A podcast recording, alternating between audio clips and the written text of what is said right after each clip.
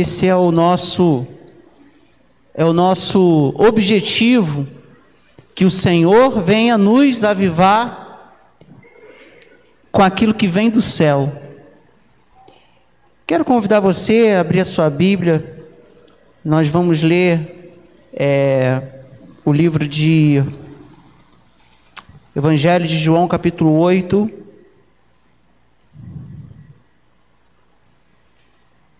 Deixa eu só ligar aqui meus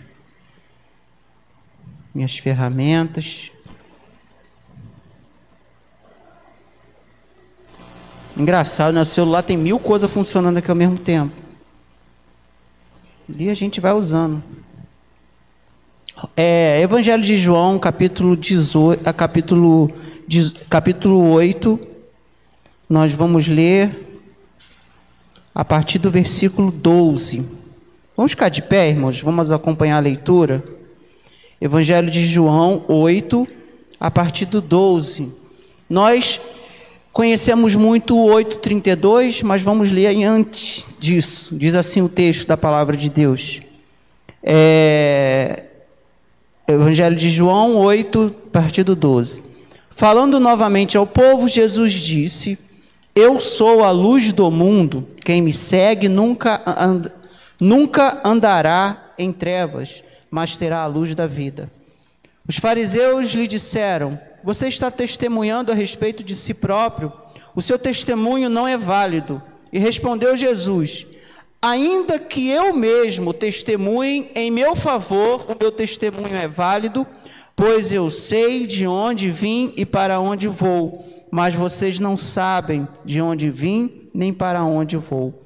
Vocês julgam por padrões humanos eu não julgo ninguém. Mesmo que eu julgue, as minhas decisões são verdadeiras, porque não estou sozinho, eu estou com o Pai que me enviou. Que a tua palavra, Deus, venha ao nosso encontro nessa noite, fortalecendo a nossa fé, a nossa esperança e nos dando, ó Pai, a direção para vivermos o teu amor neste tempo. Faça de nós, ó Pai, o canal para o avivamento neste tempo, neste lugar. Essa é a nossa oração em nome de Jesus. Amém. Podeis sentar. Eu tinha preparado uma outra palavra para hoje, mas eu lembrei de um livro que eu gosto muito, o livro do Tomás de Kempis. Tomás de Kempis, ele foi um monge a que viveu no século no século 14, não, 15, 1400, ele nasceu no século é, 14 e viveu no século 15. Nasceu em 1380, se eu não me engano, e morreu em 1471, com 90 anos. Hoje, para alguém chegar aos 90 já é difícil. Imagine no período posterior a peste negra na Europa. O período da Guerra dos 100 Anos. O período que houve um cisma. O que é um cisma? Uma separação que praticamente tinham três papas vivendo juntos. O período em que Constantinopla, a cidade lá na Ásia, onde tinha estabelecido também o cristianismo, foi conquistada pelos, pelos árabes, pelos turcos, pelos árabes não, pelos muçulmanos. Então é um período onde a Europa viveu guerra, a Europa viveu peste, a Europa viveu problemas religiosos de, da instituição cristã. Nesse momento surgiram vários movimentos, dentre esses movimentos aqui eu destaco dois: os irmãos, é, é, os irmãos é, ah, esqueci o, o, o movimento dos irmãos. Ah, não vou lembrar agora. E um outro movimento que era o movimento que o, o Tomás de Kempis participava e, e se, vamos dizer assim, se identificava, que é o movimento dos, da nova devoção, de monges, vamos dizer assim. Mas, pastor, isso aí é lá, do é lá da Idade Média, o final da Idade Média, início do período moderno, isso aí não tem nada a ver com a gente. Irmãos, esse, essa ideia que ele vai escrever esse livro, A Imitação de Cristo, ou simplesmente A Imitação. É um conjunto de práticas que era utilizada para os monges naquela época terem uma vida espiritual. Então, é uma série de, de observações, de ensinamentos para que o ser humano, no caso daquela época, os monges pudessem ter uma vida espiritual interior. E qual a importância desse livro para nós?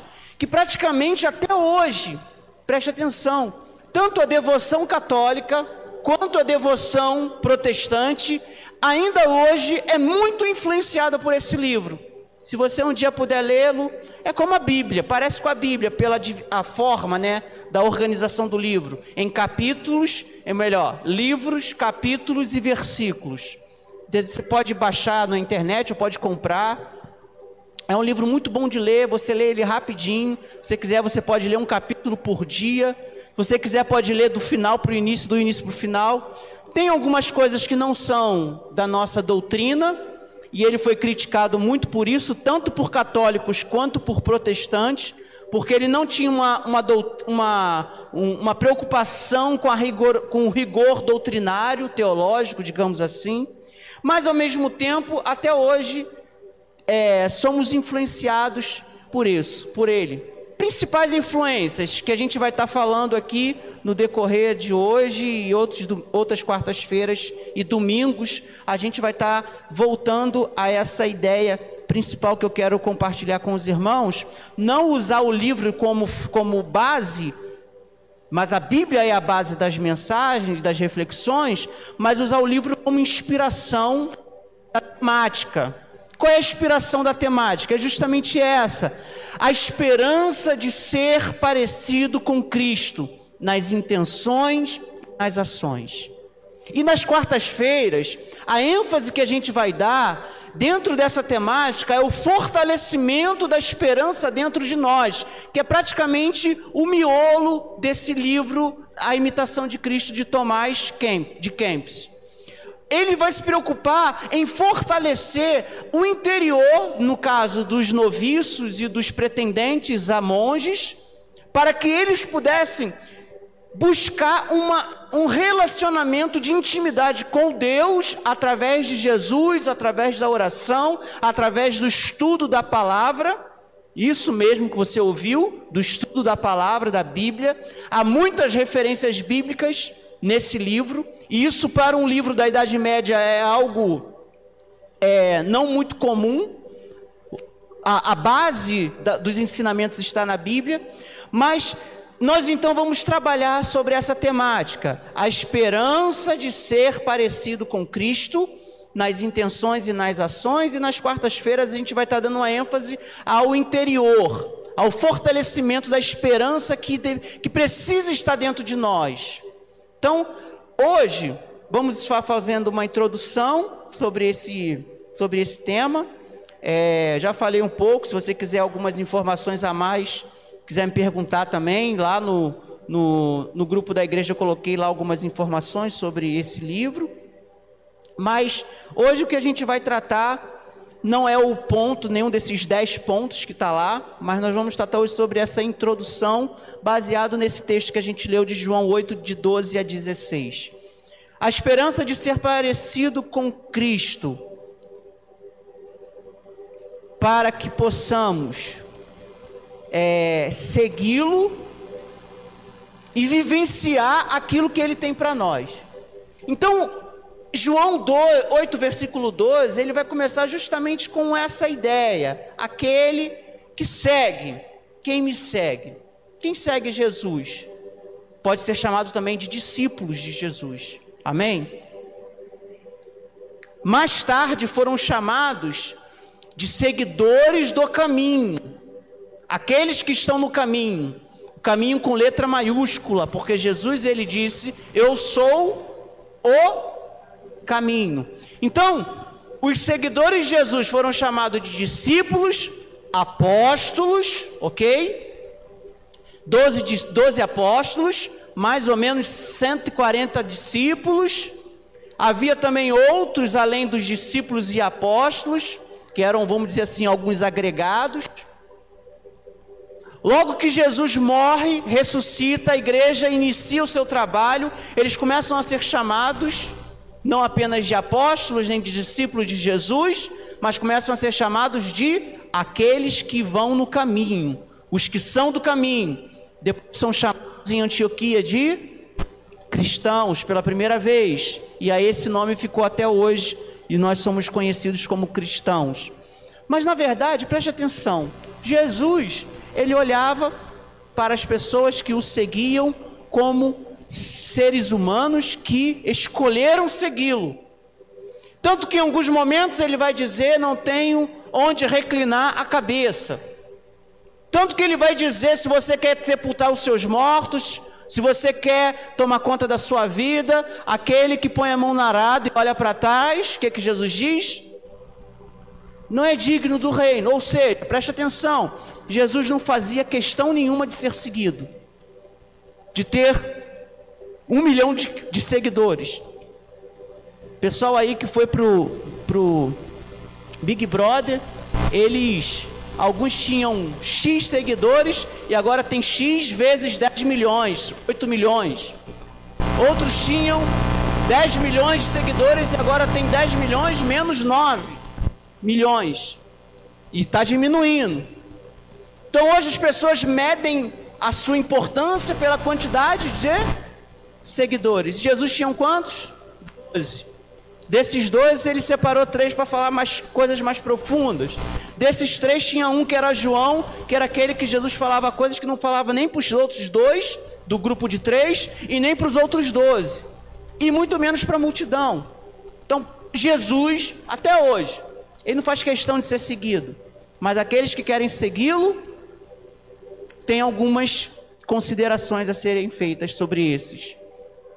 E qual é a realidade que nós enfrentamos hoje, irmãos? Nós vivemos um tempo em que a, a, nós estamos é, presos a, uma, a um momento de, de relatividade entre o ser e o parecer. Tinha uma música antiga, bem antiga, da época que eu tinha cabelo, agora eu posso falar isso, né? Na época que eu tinha cabelo preto ainda, enroladinho, agora sobrou isso aqui branco, né? Com, com ausências. É, tinha uma música que, que dizia isso.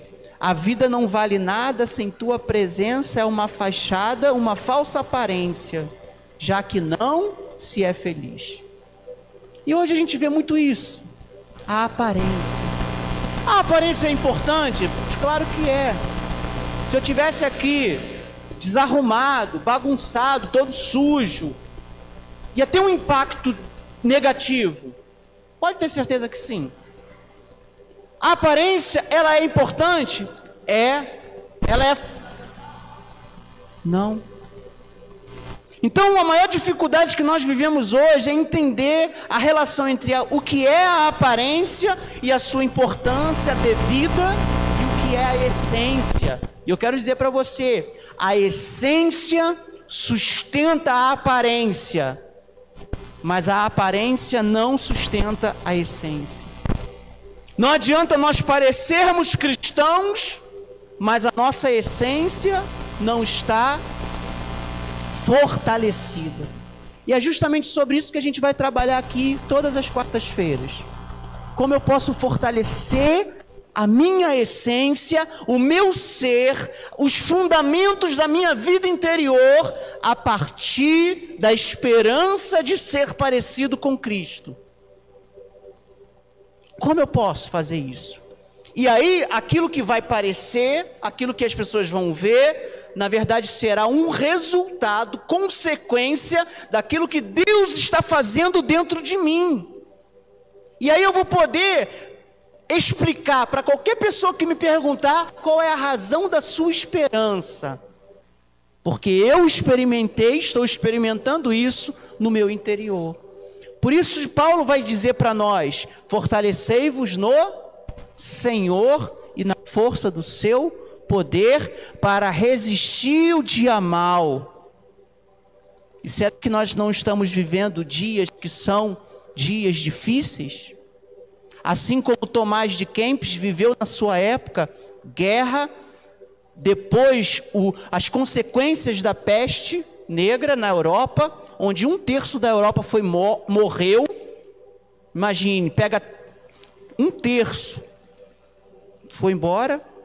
Problemas religiosos. E ali ele estabeleceu ali uma, um, um, alguns ensinamentos que até hoje chegaram até nós. Então, em primeiro lugar, falando sobre essa é, esperança de seguir a Cristo, de ser parecido com Cristo nas intenções e nas ações, em primeiro lugar. O que significa isso? O que significa ter essa esperança em nós? Como Jesus disse em João do, é, 8, versículo 12: Seguir a Jesus, ser parecido com Cristo, significa ter a luz da vida e nunca andar em trevas. Vou repetir. Jesus disse: Aquele que segue a mim tem a luz da vida e nunca anda em trevas. Ainda que esteja no vale de sombra e de morte, ainda ali existe a luz do, do cajado e da vara do Senhor para nos guiar. Amém? Ainda que nós estejamos num vale onde só haja ossos secos, ali também há a declaração do Espírito do Senhor sobre os ossos secos, para que os ossos secos possam retornar à vida. Então a realidade daqueles que escolhem, daqueles que são chamados a seguir a Jesus, é uma realidade de luz e de vida. É uma realidade de não andar em trevas. E o que significa isso? Vamos apagar a luz do templo. Vamos dizer que estejamos é, é, andando em um lugar totalmente escuro. Qualquer coisa que estiver à nossa frente vai servir para o nosso tropeço. E é isso que tem acontecido. Porque as, as igrejas têm se têm enfrentado dificuldades e as pessoas têm tropeçado e caído, porque estão andando em trevas. Jesus, ele quando vai explicar que Deus amou o mundo de tal maneira que deu o filho dele, Jesus, para que todo aquele que nele crê não pereça, mas tenha vida eterna. Logo à frente, Jesus vai explicar que o mundo, ele não reconhece Jesus, as pessoas não, não reconhecem Jesus, porque eles amaram as trevas. Porque amaram mais as trevas, porque a luz revela as suas iniquidades. E porque não, porque odiaram a luz, eles vivem tropeçando. Mas aqueles que seguem a Jesus, ainda no vale, ainda na sombra, ainda na morte, andam sendo guiados, sendo consolados, sendo disciplinados, corrigidos pela vara e o cajado do nosso pastor, que é Jesus. Amém? Então, quando a gente tem essa esperança de ser parecido com Cristo, irmãos, nós vivemos iluminados. Mas viver iluminado não é aquele sentido daquela pessoa que tem a percepção diferente das pessoas, demais, das demais pessoas, mas viver iluminado significa que existe alguém nos conduzindo, ainda que estejamos em lugar de trevas, de vale, de sombra e de morte, porque nós não andamos mais em trevas, porque Jesus ilumina as nossas vidas. E olha o que, é que o Tomás de Kempis diz essas são as palavras de Cristo, com elas aprendemos como podemos imitar a sua vida e costumes, se quisermos ser realmente iluminados e livres de toda a cegueira do coração. E ele vai gastar muito tempo da sua tinta, vai gastar muita sua tinta para explicar essa, essa, essa problemática do coração, dos sentimentos que atrapalham e que, na verdade, são, são, são instrumentos que nos cegam. Ele diz aqui a cegueira do nosso coração, a cegueira do coração. Em segundo lugar, essa esperança de ser parecido com Cristo, de seguir a Jesus, em segundo lugar, significa ter e estar firmado em um testemunho válido. No versículo 14 de João 8, ele vai dizer assim: Respondeu Jesus: Ainda que eu testemunhe a meu favor, o meu testemunho é válido, porque eu sei de onde vim e para onde vou, mas vocês não sabem nem de onde vim, nem para onde vou. O testemunho de Jesus é válido. O questionamento dos fariseus era: Poxa, como é que você fala de você mesmo? E aí Jesus diz: Olha, o meu testemunho é válido. Então, o que significa ter esperança em ser parecido com Cristo? É estar fundamentado em algo que é válido. Algumas pessoas elas têm o documento falsificado. Algumas pessoas elas não concluíram os seus estudos e vão lá em um determinado lugar, pagam uma quantia e aquele lugar imprime um certificado. E quando a pessoa vai tomar posse de um concurso público ou vai para trabalhar em algum lugar, e aí vai ser verificado se aquele documento corresponde ao estudo que aquele documento diz que a pessoa teve, cursou. E aí se percebe que aquele documento é inválido. Algumas pessoas do, do, do, governo acontece isso direto. As pessoas dizem que fizeram mestrado, fizeram doutorado, fizeram pós-graduação, e na hora de verificar, porque quando tomam posse, isso é verificado, Aquelas pessoas elas passam vergonha porque mentiram. O próprio ex-governador do, do, Rio de Janeiro aconteceu isso. Ele falou que já tinha completado lá, não sei se era doutorado ou mestrado, não sei aonde. E aí foi visto que na verdade ele não completou nada. O que ele fez foi apenas enviar o projeto para ser aceito ou não.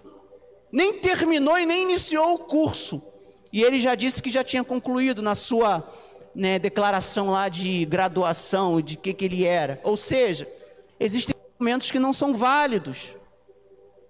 Existem palavras que não são válidas. Não resistem a um ventinho, uma brisazinha. Imagine a tempestade, imagine a enchente, imagine as turbulências da vida. Como vai resistir? Mas são coisas que a gente gosta de ouvir.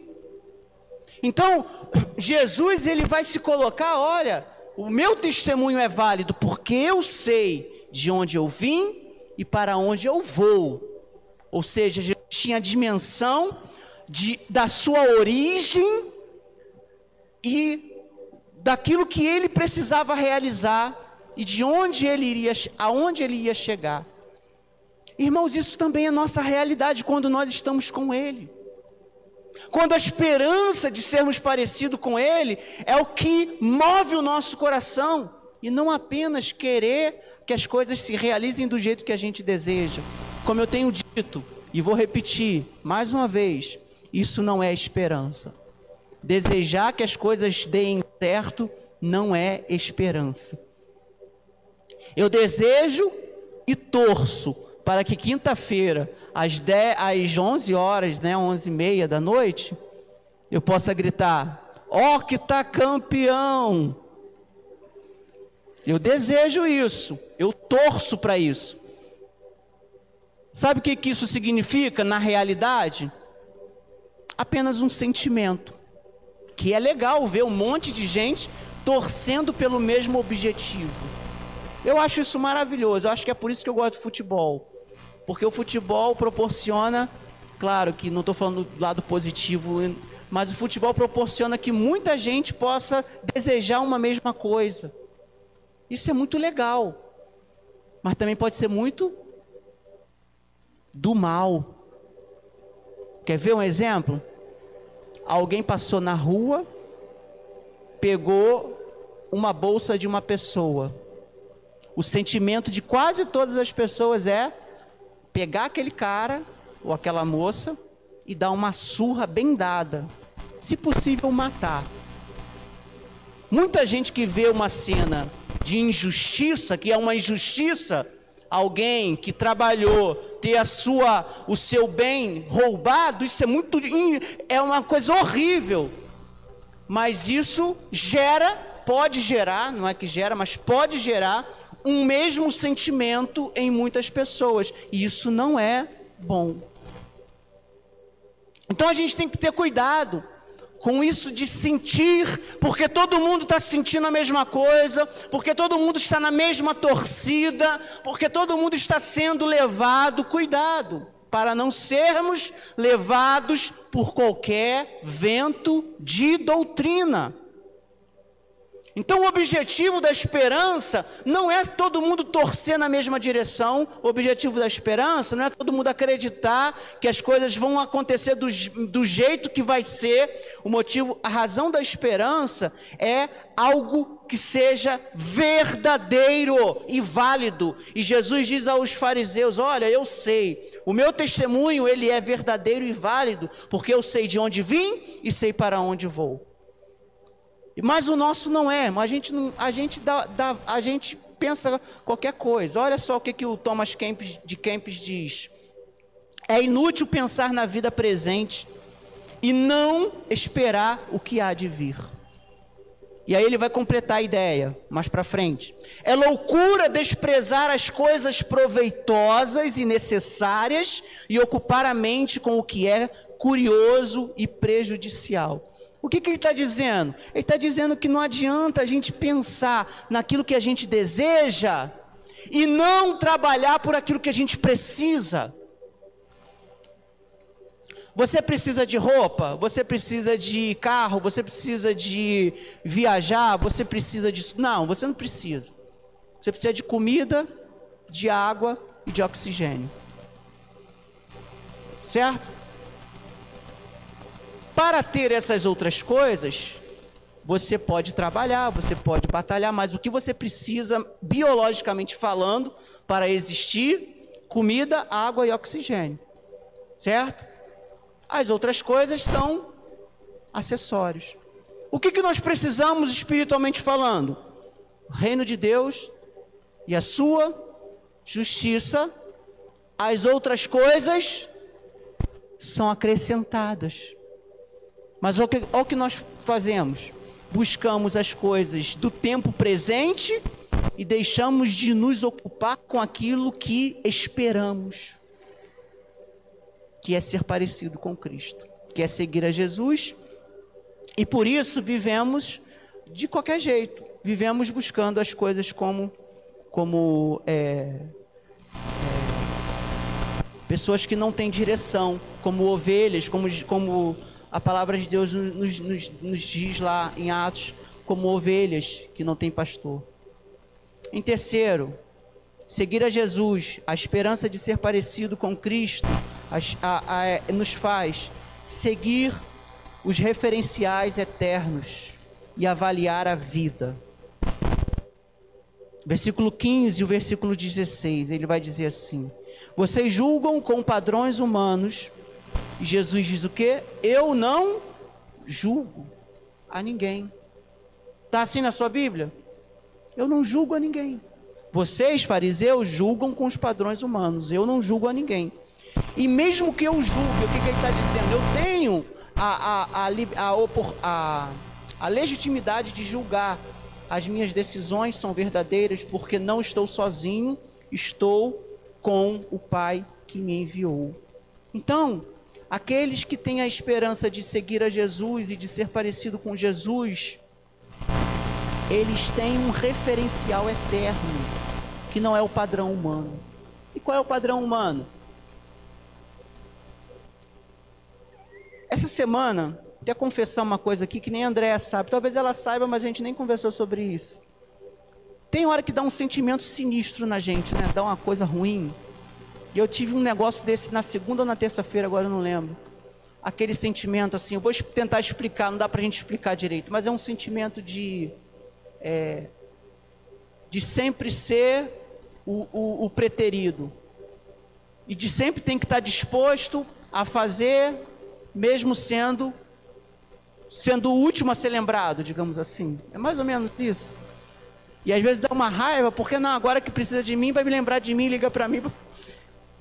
Aí dá aquela raiva, né? Aquele sentimento ruim.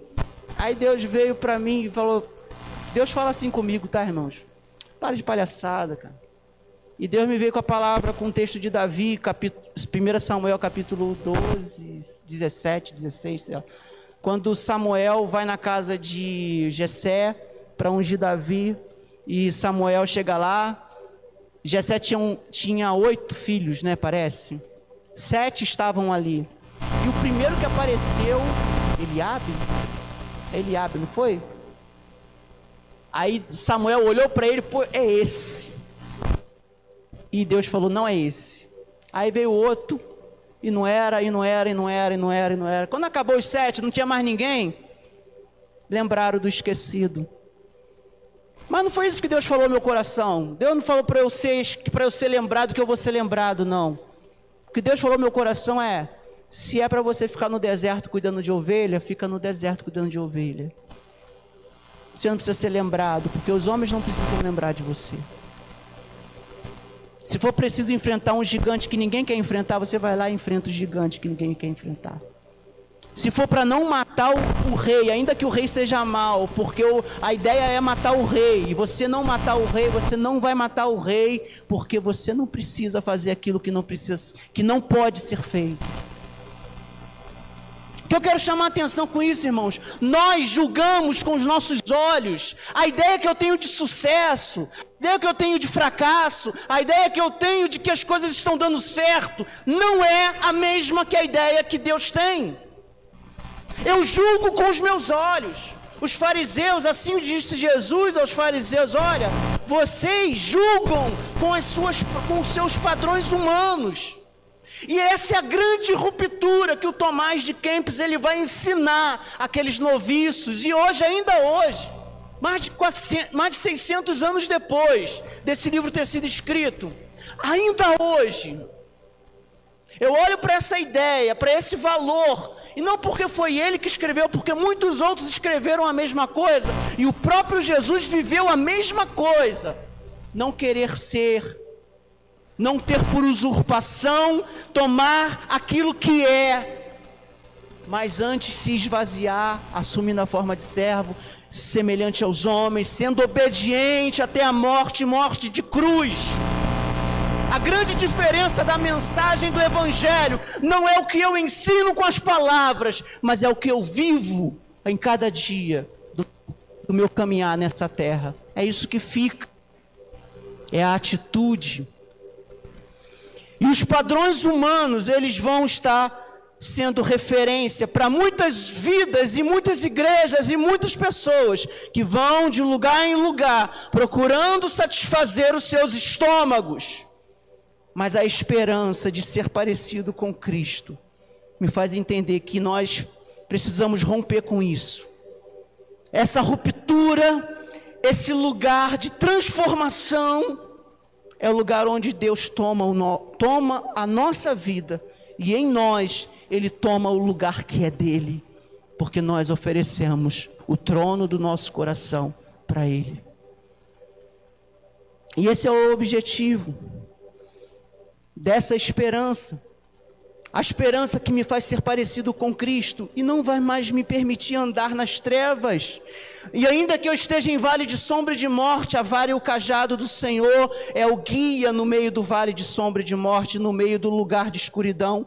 Então, nós que escolhemos seguir a Cristo, nós podemos e não vamos mais viver nas trevas, mas vamos viver iluminados pelo Senhor. Isso significa estar firmado em um testemunho válido e não em fábulas e contos historinhas, mas num, em algo que permanece.